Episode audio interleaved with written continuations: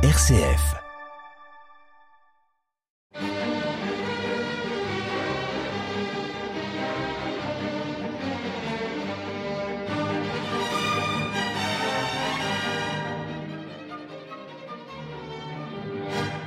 Bonjour et bienvenue sur l'émission Les Pierres racontent. C'est sur le site du FA à Barzan, dans ce superbe panorama à l'embouchure de la Gironde, que nous vous donnons rendez-vous aujourd'hui pour une plongée dans l'univers gallo-romain. Une série de fouilles a révélé la présence d'un grand port antique, Novio Regum, et que nous apprend ce site sur notre région à l'époque romaine, très probablement même beaucoup plus tôt. À quoi ressemblait cette agglomération portuaire? Quel rôle jouait-elle? Comment s'y organisait la vie économique, politique, spirituelle et sociale? C'est en compagnie de Françoise de Rouffignac, présidente du site du FA, et d'Olivier Chanois, directeur de ce même site, que nous allons répondre à ces questions en nous promenant parmi les vestiges de Novio Regum. Bonjour Françoise. Bonjour Valérie. Bonjour Olivier. Bonjour Valérie. Merci de nous accueillir sur votre site. Donc nous sommes en pleine nature, au milieu de champs, de vignobles, à quelques centaines de mètres de la Gironde, avec euh, autour de nous bien quelques vestiges, un petit bâtiment faisant office de musée, un moulin également. Et il nous faut un gros effort d'imagination pour nous représenter cette euh, cité antique, ainsi que l'activité qu'elle générait il y a plus de 2000 ans. Donc à quel moment ce champ de ruines, où tout un chacun venait s'approvisionner en pierre, a-t-il commencé à intriguer? Eh bien, le, le, site va vraiment sortir, on va dire, euh, alors de terre au 19e et 20e siècle, mais dès 1708, euh, nous avons sur place un ingénieur cartographe de Louis XIV qui va venir décrire un petit peu ce qu'il voit sur les bords de l'estuaire de la Gironde. Nous allons avoir la première mention donc en 1708 grâce à ce monsieur qui s'appelle Claude Masse. Il faudra attendre le 19e siècle avec les sociétés savantes, les érudits locaux, pour que les premières fouilles débutent sur le site. Mais vraiment à partir de 1921 et jusqu'à en 2021, il va y avoir de nombreuses fouilles, on va dire, sur le site. C'est d'ailleurs l'objet de l'exposition que nous avons à l'heure actuelle sur le, sur le site du FA pour cette année 2023.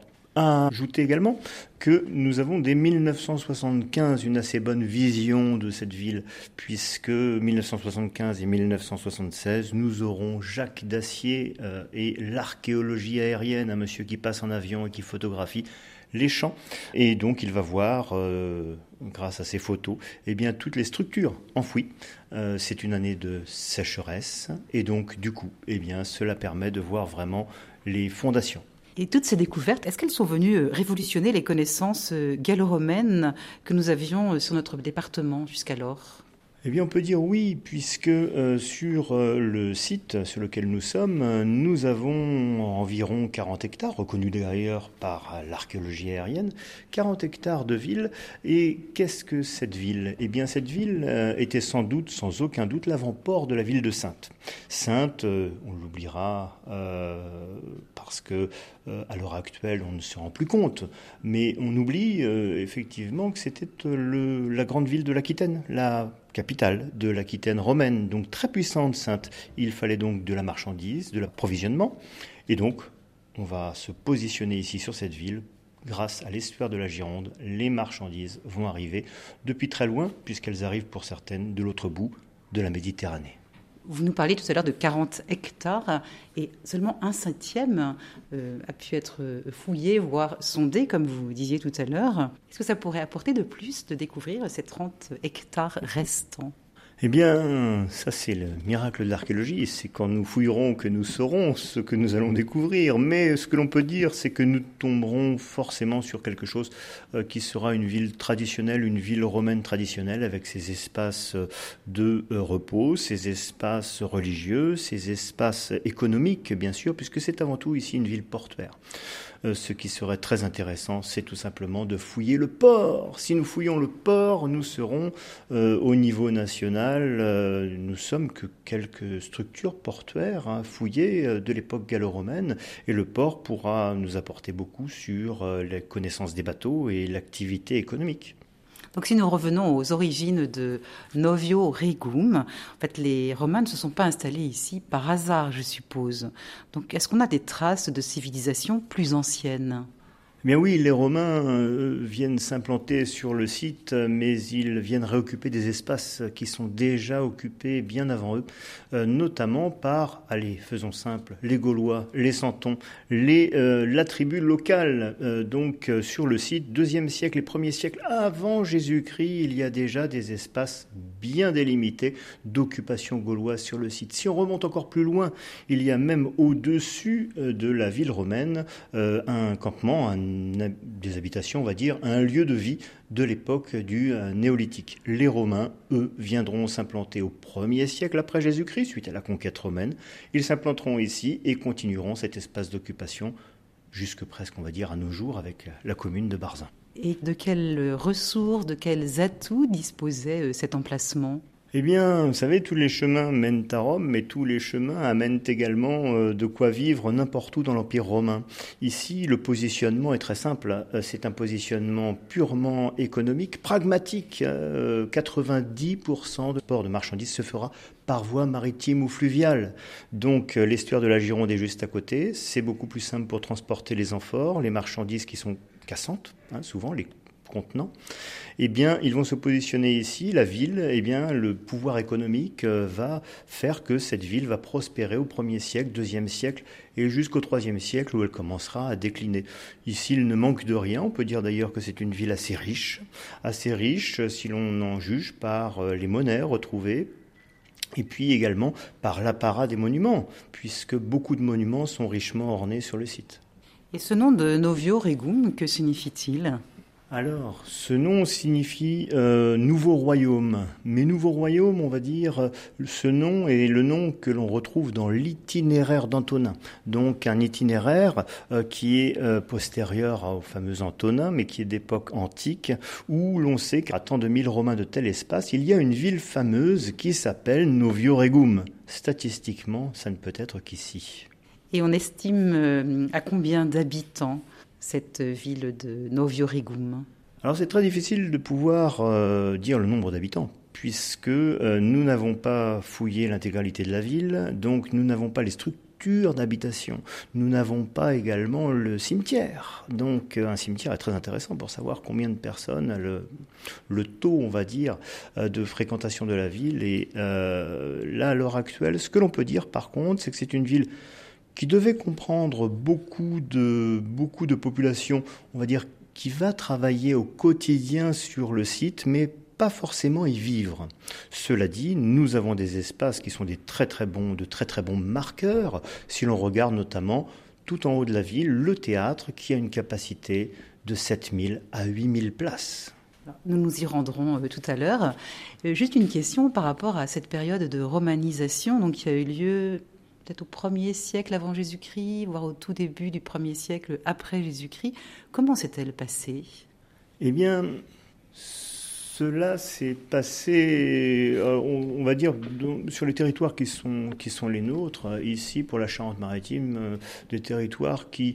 Euh, il va y avoir une acculturation. Ce qu'on appelle l'acculturation, c'est la rencontre entre ces Romains envahisseurs et ces Santons locaux, donc envahis. Mais rapidement, vous savez, lorsque vous avez une civilisation qui vous apporte l'eau courante, le chauffage, enfin plein de, de technologies un peu révolutionnaires pour l'époque, euh, vous allez facilement être acculturé. Donc rapidement, vous allez vous fondre et devenir les fameux gallo-romains dont on parle à partir du 1er siècle après Jésus-Christ. Donc tout va bien se passer. Vous savez, sur les territoires du sud de la France, par exemple, cela fait déjà très longtemps, lorsqu'il y a la, conquête romaine, que ces territoires sont romains. Sur l'ouest, euh, les Romains ont été assez bien accueillis. On peut peut-être aborder euh, l'organisation hein, de, la, ou la structure euh, de cette cité. Donc, on a retrouvé un axe euh, cardio d'Ecumenus Maximus, également des traces de forum. Enfin, comment était organisée, on va dire, cette cité? Alors ce que nous savons dès à présent, à l'heure actuelle, le fruit de la recherche donc de cette centaine d'années, on va dire de, fouilles, nous connaissons effectivement les deux axes classiques que l'on retrouvera partout, Cardo, Decumanus, donc les deux axes qui vont être les axes qui vont séparer cette ville et lui donner un, plan, euh, on va dire carré. Et nous allons avoir euh, sur notre ville eh bien déjà un sanctuaire, grand sanctuaire, qui a été découvert, un deuxième sanctuaire que nous connaissons, que nous n'avons pas encore fouillé. Ces deux sanctuaires sont reliés par une grande avenue, 500 mètres de long, 20 mètres de large, une avenue d'un hectare. Euh, nous avons également des entrepôts, bien évidemment, puisqu'il fallait stocker ces marchandises. De quoi se divertir, bien sûr, avec un théâtre, hein, donc un théâtre qui sera d'ailleurs agrandi euh, pour accueillir ces 6 000 à 8 000, disons-le, euh, spectateurs. Et puis bien sûr, se faire propre, toujours pareil, les Romains construisent les thermes, les thermes qui permettent de se faire propre, souvent à titre gratuit d'ailleurs pour la population. Et puis nous retrouvons euh, en termes de fouilles déjà fouillées également des latrines publiques, les euh, Vespasiennes, peut-on dire. Donc près de, cette grande avenue dans laquelle nous nous trouvons maintenant, des fouilles ont été ont mis à jour hein, ces entrepôts dont vous parliez tout à l'heure sur une superficie de, près de 4000 mètres carrés. Donc est-ce que ce sont ces entrepôts qui donnent des indices euh, sur l'activité économique de Novioregum à l'époque euh, antique?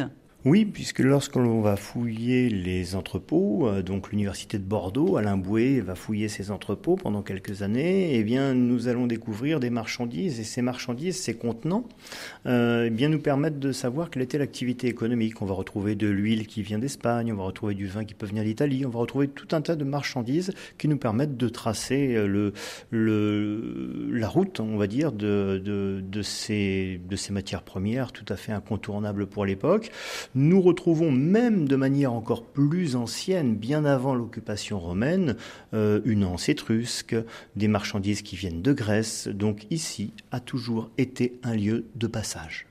J'ai même entendu dire qu'ici, on importait de, l'étain d'Angleterre et c'était aussi une denrée importante hein, pour les, Romains. Et ces produits, ils, étaient, restaient euh, utilisés en Gaule ou alors est-ce qu'ils étaient acheminés euh, vers Rome? Ça va passer, euh, cette marchandise va passer par, euh, par ici, mais ensuite, bien sûr, elle va être redistribuée. Hein, les entrepôts, il faut s'imaginer, je mets des guillemets, des petits ringis, on va dire, des marchandises qui arrivent des quatre coins euh, euh, du territoire et qui vont être ensuite acheminées, redistribuées en fonction des, euh, demandes. L'étain est important puisque lorsque je vais avoir donc l'étain, lorsque je vais avoir de la fabrication de bronze par exemple, hein, très utilisé durant l'Antiquité, je vais avoir besoin donc de cuivre plus de l'étain. Donc l'étain on le retrouvera partout. Il vient traditionnellement du nord, euh, on, parle de l'étain de Cornouailles, il y a un passage par ici, euh, et ensuite euh, redistribué. Tout n'est pas consommé sur place. on peut imaginer un, trafic très dense le long de cet estuaire de la Gironde, et pourtant, ben, il est quand même assez loin. Enfin, Barzan se situe, le phare en tout cas, se situe assez loin, à plusieurs centaines de mètres de cet estuaire. Est-ce que ça a toujours été comme ça, ou est-ce que la mer l'estuaire en tout cas montait un petit peu plus haut eh bien, euh, ce que nous savons, c'est que nous sommes à proximité, on va dire tout de même de l'estuaire, mais pour avoir les marchandises au plus proche, eh bien, il faut imaginer une échancrure de l'estuaire qui va se rapprocher, donc on va dire un chenal, un achenot, qui va se rapprocher en contrebas du site et qui va permettre d'être à environ 250 euh, mètres des entrepôts.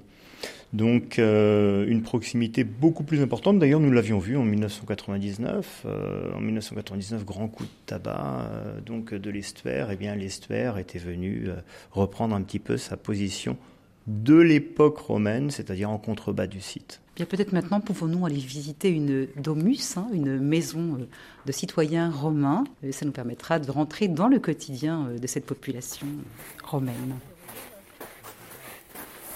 Nous nous trouvons maintenant dans ce domus. Donc, vous pourriez nous expliquer, Olivier, euh, à quoi ça pouvait ressembler autrefois Là, nous avons juste euh, une sorte de cabane hein, avec une cheminée, quelques meubles. Voilà. Qu'est-ce que c'était euh, autrefois? Alors, ce que nous avons donc ici, c'est une reconstitution, un écorché, on va dire, d'une mousse, donc d'une maison euh, d'habitation en milieu urbain. On connaît tous la villa gallo-romaine, les fameuses villas gallo-romaines, euh, qui sont des habitats en pleine campagne. À l'intérieur d'une ville, c'est une domousse. Donc ici, ce que nous avons fait, c'est que suite aux fouilles de la grande maison de la grande domousse que nous avons euh, découverte, eh bien, nous présentons au public des reconstitutions. Alors, qu'est-ce que nous avons dans cette vie quotidienne? Qu'est-ce qui se passait à l'intérieur de cette maison? Eh bien, on va avoir un volet cuisine ici. Hein. Les Romains euh, ont besoin de manger, ont besoin de boire naturellement. Donc, on va avoir le volet cuisine incontournable avec euh, différentes matières premières. On va retrouver de l'huile, du miel. Le miel, le seul sucre que connaissent les Romains. On va avoir tout un tas de tout un tas de choses. Et donc, c'est l'espace cuisine. On va avoir un autre espace dans cette vie quotidienne qui va être les divertissements, les jeux, la vie quotidienne, eh bien, nous présentons de quoi euh, écrire. À l'époque euh, romaine, euh, vous allez écrire avec un, un stylet et une tablette c'est très contemporain. Donc stylet et tablette qui vous permettent d'écrire. nous allons retrouver également de quoi s'éclairer avec des lampes à huile, plusieurs techniques pour s'éclairer durant l'Antiquité. La lampe à huile en est une. Nous allons retrouver également de quoi jouer avec l'ancêtre du jeu de dames ou du jeu, allez, allons-y, du jeu d'échecs, euh, qui est un jeu de stratégie. Euh, nous allons retrouver également euh, des dieux, puisqu'à l'intérieur d'une maison, vous allez avoir de quoi prier.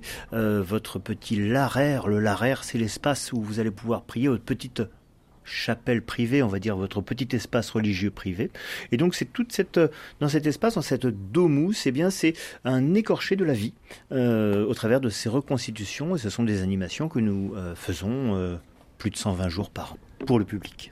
Et ces maisons, elles avaient une surface euh, au sol de, combien de mètres carrés autrefois? Tout dépend, tout dépend de votre degré de richesse. Vous allez avoir des maisons euh, pour euh, la population classique romaine, on peut s'entasser à 6, 7 dans 30 mètres carrés, 40 mètres carrés pour les plus pauvres. Et puis vous allez avoir également des grandes maisons de 400 à 500 mètres carrés. C'est le cas de la Domus découverte sur le site.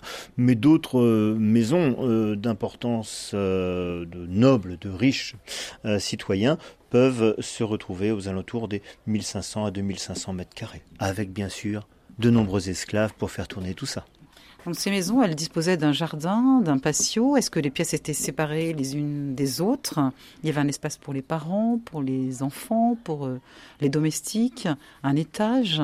Alors l'étage existe à l'époque à l'époque romaine. Vous allez avoir, tout dépend de l'agencement, un peu comme maintenant, euh, de la maison que vous allez euh, que vous allez souhaiter. Vous avez des zones qui sont bien particulières, qui sont réservées à une activité bien particulière, et on distinguera toujours euh, la partie, on va dire, réservée au propriétaire et à sa famille, et la partie réservée aux servants et aux servantes, donc les esclaves de l'époque. Donc cela va dépendre souvent de des pièces ouvertes peut-être un petit peu moins dans notre département puisque euh, il ne fait pas forcément chaud tout le temps, mais dans le sud de la France, les plans sont souvent ouverts de ces maisons, euh, notamment tout ce qui va être proche euh, de la Méditerranée. La vie de famille, c'était important pour les Romains? Alors oui, la vie de famille est importante pour les, Romains. Euh, la femme a un rôle bien particulier. Euh, elle est beaucoup moins libérée, entre guillemets, que maintenant. La femme est vraiment là pour s'occuper euh, des enfants, avoir des enfants, s'occuper des enfants, s'occuper du foyer, de la maison. L'homme va avoir, lui, des activités, alors souvent donc quotidiennes, mais souvent matinales. C'est souvent d'ailleurs à l'issue, au méridiani, que l'on euh, donc au milieu de la journée, que l'on euh, arrête sa journée de travail pour certains et que l'on va se détendre au terme pour se faire propre. Des écoles pour euh, l'éducation des enfants? Il y en a forcément. Nous, sur le site, euh, nous n'avons pas encore découvert euh, ce type euh, d'établissement, ce qu'on appelle une scola, donc l'école. l'école existe à l'époque romaine, un premier âge jusqu'à 6-7 ans pour aller à l'école. La majorité des enfants vont à l'école jusqu'à ces 6-7 ans. ensuite, on va avoir une partie qui peut aller jusqu'à 11 ans, l'équivalent de la fin du primaire. donc tout cela existe, mais c'est réservé souvent, on va dire, à une élite, une classe moyenne à minima. Et dans cette euh, élite, alors j'ai lu que les enfants euh, passaient un certain temps à Rome justement pour être romanisés. Est-ce exact? Tout dépend. Lorsque vous êtes in situ, euh, donc dans une ville appartenant au grand empire romain, euh, vous allez avoir euh, les codes et l'enseignement, bien sûr, classique, traditionnel, apprendre à écrire à compter, apprendre le latin. On va vous acculturer, j'en parlais tout à l'heure. mais on peut également aller à Rome lorsque l'on fait partie d'une grande famille, et c'est souvent d'ailleurs également le cas pour les grandes familles d'origine gauloise, d'origine celte, mais qui, euh, vu leur titre, leur notoriété et leur statut social, vont avoir les enfants qui vont partir euh, à Rome. Et les, hum, en fait, un petit peu les, chefs, enfin les dirigeants de, cette ville, c'était des Gaulois ou bien euh, des Romains? Il est très difficile de, pouvoir le dire. Ce que l'on sait, c'est que dans une, euh, organisation, on va dire, euh, locale, vous allez avoir bien évidemment euh, des Romains, mais vous pouvez avoir des Gaulois qui, par leur statut, par le fait qu'ils soient du cru et qu'ils soient surtout des personnes influentes, peuvent avoir des postes à responsabilité à l'intérieur d'une cité romaine. Alors si nous nous retournons dans ce magnifique panorama, nous avons derrière nous euh, le théâtre et puis les thermes et sur notre droite le sanctuaire. Les Romains passaient beaucoup de temps à se distraire. Euh, que venaient-ils chercher euh, dans ces spectacles? Mais ces spectacles, euh, donc notamment pour le théâtre que nous avons nous sur le site, euh, ce théâtre, donc comme je le disais tout à l'heure, entre 6 000 et 8 000 places, euh, c'est un théâtre qui est capable d'accueillir la population des environs de la ville. Euh, la ville, bien sûr, et les environs de la ville. Nous allons avoir différents spectacles de musique, de danse, c'est classique dans un théâtre. C'est souvent offert par le généreux donateur, celui qui paye le spectacle, c'est gratuit pour la population, donc euh, ça plaît beaucoup. Euh, nous pouvons même à l'extrême avoir des combats de gladiateurs dans un théâtre lorsque le théâtre est agrandi pour pouvoir accueillir ce type de spectacle. C'est le cas pour nous. Le, le théâtre a été agrandi au deuxième siècle de notre ère. On y vient se détendre on y vient passer euh, du bon temps, c'est un petit peu le, la, seule, détente, on va dire, le seul grand spectacle que vous pouvez avoir se passe dans les théâtres ou les amphithéâtres, mais là c'est un petit peu plus euh, guerrier. Ces spectacles, c'était là pour mettre en valeur euh, l'Empire romain oui, ils sont souvent là pour montrer la, grandeur, la grandeur de l'Empire romain, ne serait-ce que par les édifices. Lorsque vous êtes un Gaulois, un Celte ou peu importe, euh, originaire d'une tribu, vous ne connaissez pas ce genre de choses-là. Et donc ça permet de romaniser, ça permet d'acculturer. On revient toujours à l'acculturation. Hein. On vous convertit au terme, au, nettoyage à la romaine, on vous convertit à la musique, au latin, à tout un tas de choses. Et ceci eh bien, fait partie du, du marqueur de l'Empire romain, c'est-à-dire tout partout où les Romains passeront, ils construiront bien évidemment ces édifices que sont les thermes, que sont les sanctuaires et que sont les théâtres et les amphithéâtres. Alors une petite originalité du site du Fa, c'est le sanctuaire, puisque à l'emplacement de, ce sanctuaire, de ce temple, eh bien c'est un moulin que nous pouvons voir aujourd'hui qui s'appelle le Phanom. Donc pourquoi un moulin euh, sur ce promontoire à l'emplacement du sanctuaire? Eh bien, tout simplement par euh, opportunisme, puisque euh, eh bien le euh, sanctuaire romain est positionné dans dans cet espace. Il a une hauteur, ce que l'on voit à l'heure actuelle, de 2 mètres 60. C'est le podium du, sanctuaire qui était là à l'époque romaine. Et au XVIIe siècle, eh bien les, les habitants du coin ont décidé de construire un moulin avec les pierres du sanctuaire romain. Et euh, ce moulin était positionné là parce qu'il y a toujours du vent et que vous avez un fantastique piédestal qui vous permet euh, d'optimiser au mieux ce moulin. Donc le moulin est le seul moulin construit avec des pierres d'époque romaine, mais au XVIIe siècle. Il s'appelle d'ailleurs, on l'appelle le moulin du Fa, c'est le moulin du Phanom, puisqu'un Phanom, c'est quoi à l'époque romaine? C'est un sanctuaire. Donc c'est le moulin du sanctuaire. la divinité qui était euh, célébrée dans ce temple, c'était le dieu Mars. Oui, le dieu Mars. Dieu Mars que nous avons euh, ici, nous avons une trace archéologique, une fantastique stèle où un certain Caius Cecilius est bien dédicace à Mars, euh, cette, belle stèle. Mars est le dieu de la guerre, certes, mais il est, également, durant l'Antiquité, le dieu des protections des villes et des récoltes. Il n'y a pas que le Mars guerrier. Euh, Mars est également protecteur de manière générale de villes et de récoltes. Alors que de choses à dire, nous n'avons pas eu le temps d'évoquer les termes. Nous réserverons une prochaine émission autour des termes du Fa. Et quant au déclin de ce site, en fait, c'est vers le IIIe siècle hein, qu'il s'est amorcé. Est-ce qu'on en connaît les raisons? Ce qui se passe sur le site, c'est euh, tout simplement ce qui se passe dans l'Empire romain de manière générale. À partir du IIIe siècle, les villes commencent à se dépeupler euh, et on va plutôt se rapprocher, la population ira plutôt vers les grands centres urbains. Ainsi, la population euh, du site se rapprochera sans doute de Saintes ou de zones un peu plus protégées, un peu plus à l'intérieur des terres. Ce qui se passe ici, c'est c'est très représentatif de ce qui se passera dans l'Empire romain d'Occident. Eh bien, un grand merci euh, Olivier et Françoise euh, pour votre commentaire sur euh, le site du FA. Donc vous nous avez permis de faire revivre hein, toutes ces vieilles pierres. Eh bien un grand merci également et à tous les auditeurs et à vous-même pour faire découvrir cette fantastique ville que nous avons encore sous nos pieds et dont il reste à peu près, disons-le, 300 à 400 ans de fouilles à réaliser.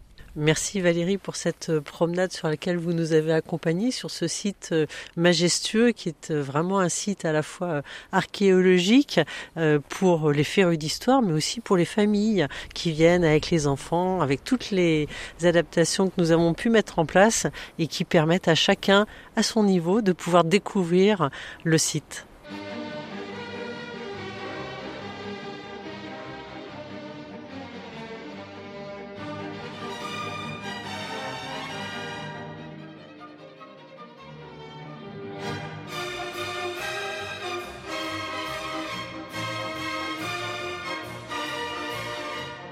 C'était Les Pierres racontent sur le site antique du Fa à Barzan.